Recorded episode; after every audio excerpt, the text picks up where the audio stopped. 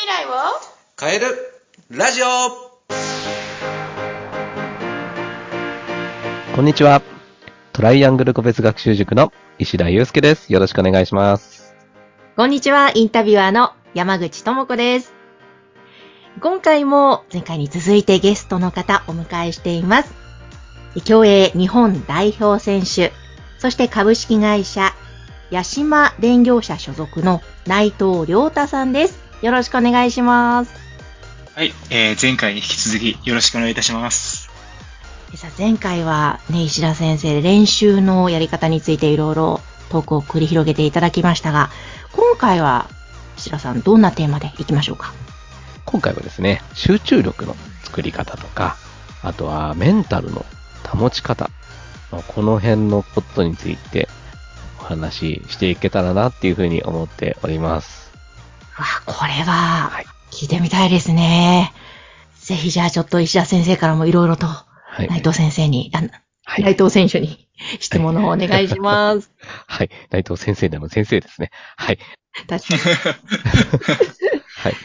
ですね、えっと、私、あの、ゴルフやってるって話以前もさせていただいたと思うんですけども、その回でですね、私、集中力を高める方法っていうのは、自分をどれだけコントロールできるかっていうふうなことを言ったことがあるんですよね。で、もう合ってるのか間違ってるのかはわからないんですけど、なんか野球とか、ね、剣道とかは、なんか成功を掴んでいくような、こう成功をするためのスポーツになってくるんですけど、ゴルフって失敗をどれほどしないようにするかっていうふうに、メンタルがすごく重要視される競技だっていうふうに思ってたので、自分をどれだけコントロールできるかっていうところをやっていくと、要は淡々とやると集中力が高まっていくんじゃないかみたいなことを、あの話をしたんですよね。で、水泳においてはどうなのかなっていうふうに思ってまして、はい、ちょっと聞いてみたいなと思いました。内藤さんいかがですか？はい。まあ、水泳もやっぱりすごいメンタルの部分が大事で、もう本当に気持ちが下がってれば全然タイム出ないですし、逆に上がってれば体の調子が悪いのにベストタイムが出たりとか、それぐらい水泳の中での、えーメンタルっていうのは大事なんですけれど、まあちょっと石田さんと似てる部分が、えーあって、いかに自分をコントロールできるかっていうのは水泳すごく大事だと思ってます。やっぱりその泳ぐ距離も決まってる中で自分がどういう風に泳いで、どういう風な、えラップタイムを刻むのかっていうのをその明確にしていれば不思議と落ち着いて泳げるようにもなりますし、逆に周りを見て泳げばそれだけ雑念が入ってきて、まあ、心が乱れたりとかすると思うので、いかにその自分を見つめたときに雑音、えー雑念というのを消せるかっていうのが、水泳の中、えーメンタルで一番大事なんじゃないかなっていうふうに考えています。うんなるほどですね。なんか、私、ゴルフやってて思うのは、調子がいいなって思う時ほど悪いスコアが出て、そんなでもないなって思う時がいいスコアが出る時があるんですよね。これ不思議で、調子いい時はダメなんですよね。これなんか内藤さんも思うところあります、いや、めちゃくちゃあります。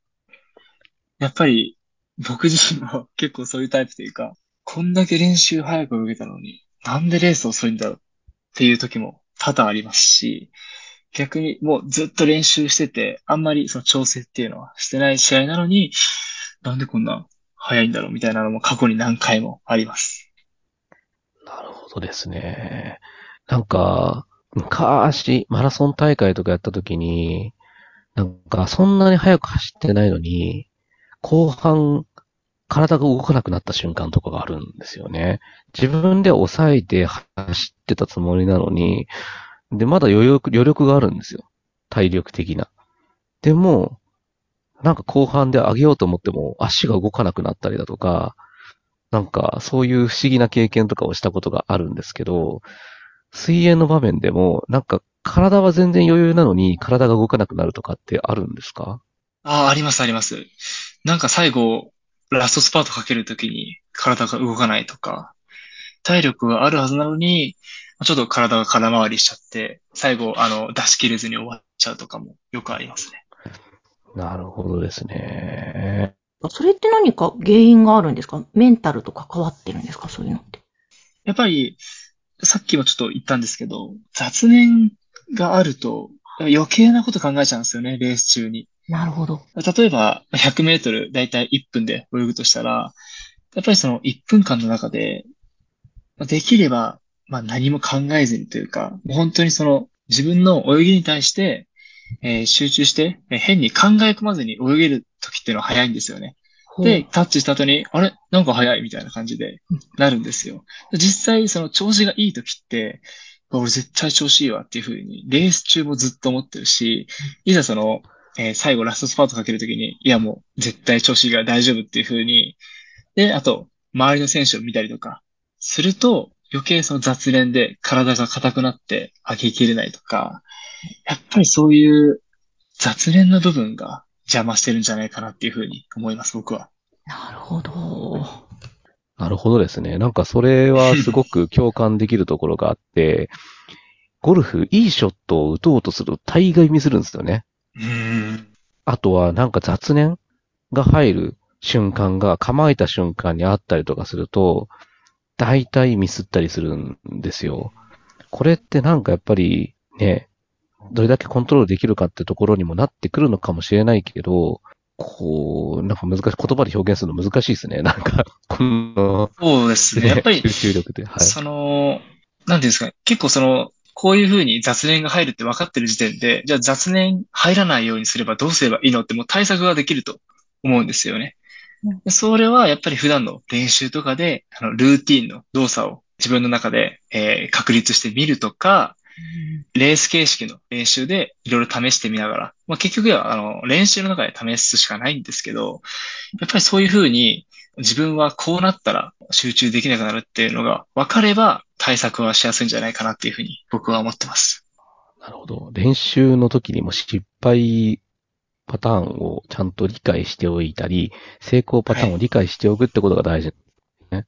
そうですね。あの、やっぱ練習なんてあの失敗してもなんぼ。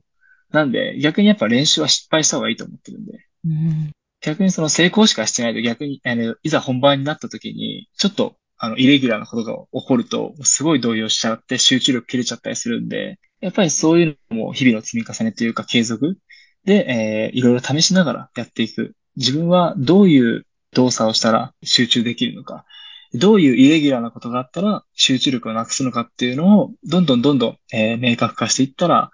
一番集中できる効率のいい練習だったりとかができるようになると思ってます。なるほど。すごい。はいはい。はい。なるほどって、もう説得力ありますね。ちょっとこれは勉強面でも、またビジネス面でもすごくリンクするところですね、石田先生。そうですよね。なんか、ちょっと、すごい言葉が数々がいっぱい出てきたので、ちょっと言葉を失ってしまった部分があるんですけれども。確かにそう、石田先生固まってたんで大丈夫かなと思って。いやいや、すごいなと思って、やっぱり、あの、ね、習慣化もそうだし、ルーティンもそうだし、なんか、まあ、イチロー選手とかね、あの、さっき調べてたマイケル・フェルプス選手でしたっけ？昔いた。選手も、なんかレース前とかにちゃんとなんかこう、ルーティンをしてるだとかね、そういうのをなんか書いてあったりとかもしたんですけど、なんかそういうのってやっぱパフォーマンスを上げる上でも大事だし、普段の練習から、ちゃんとこう、試合に向けた準備がね、やっぱりできてる方たちがやっぱり一流になってるのかなっていうのをちょっと感じましたよね。うーん練習の大事さってところはとても伝わってきますね。そうですね。やっぱり、まあ、レースで結果出すのって、レースの行く前のその練習、準備段階で、もう僕はもう勝負ついてると思ってるぐらいなんで、それぐらいやっぱりその準備、レースに対しての準備っていうのは絶対やった方がいいと思ってますし、もし準備をそれほどしてなくて、あのベストタイムが、レースでいい結果、ベストタイムが出た時って、絶対その次の試合早くならないんですよ。絶対タイム落としたりとか成績落としたりする選手が多くて、でそれはなんでかっていうと、準備期間に自分で何を強化して、何を工夫してやったのかわからない。なんで自分が速くなったのかわからないから、次の試合で成績を落とすっていう風になっちゃってるので、やっぱりその準備の段階で、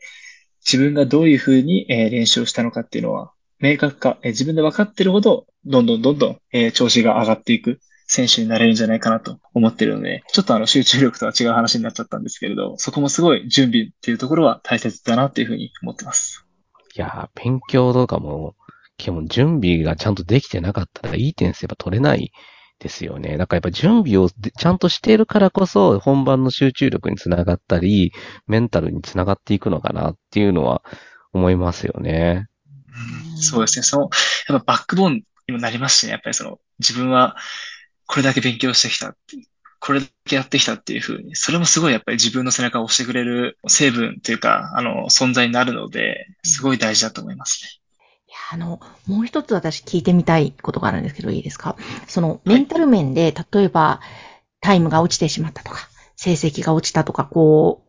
う、ね気持ちが落ちるときとか、スランプの時期ってあると思うんですけど、そういう時はどうやって今まで乗り越えられてきたんですか？そうですね。結構、まあ人によるですけど、僕はもう、一回休んじゃいますね。ああ、なるほど。もう、まあオフというか、いつもはその一日だけオフなんですけど、二日間取ったり、三日間取ったり、四日間取ったり。で、心の底からまた泳ぎたいって思ったら練習を再開するっていう風に方法をとってますね。結構、これも、まあちょっと喋っちゃうんですけど、あの、経験談があって、高校の頃とかはもうずーっとベストでなかったんですけど、やっぱりその、まあ悔しい悔しいっていうのだんだん気分沈んじゃうんですけど、あんまりオフ取らずに、もう次の日練習したりとか、オフの日に練習したりとかしてたんですよ。でも全然タイム出なくて。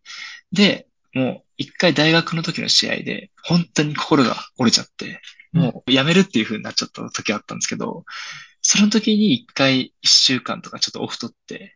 で、やっぱり自分は水泳が好きだ、水泳がやりたいっていう風に思った次の試合でベストが出たんですよね。へえ。はい。それまで本当に4年間、5年間ぐらいベストが出てなくて。うん。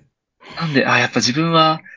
長い、ちょっとオフを取って、自分の気持ちを整理して練習した方がいいっていうタイプなんだなっていうふうに改めてそこは実感できたところですね。いやー素晴らしい。石田先生いかがですか？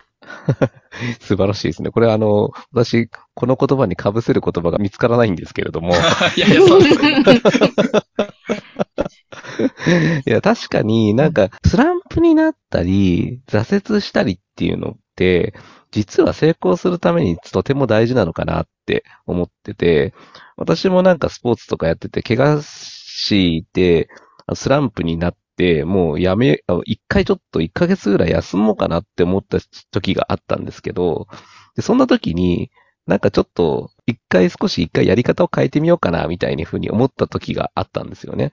で、そこでパッと切り替えた時にうまくいったりとかっていうことがあったりね、したので、やっぱりこう失敗することとか挫折することっていうのは、その成功をつかむ上で、やっぱセットになってんのかなっていうのは、やっぱ感じますね。だから成功し続ける人ってやっぱ世の中にはいないと思うから、どれだけ失敗の数を成功に変えられる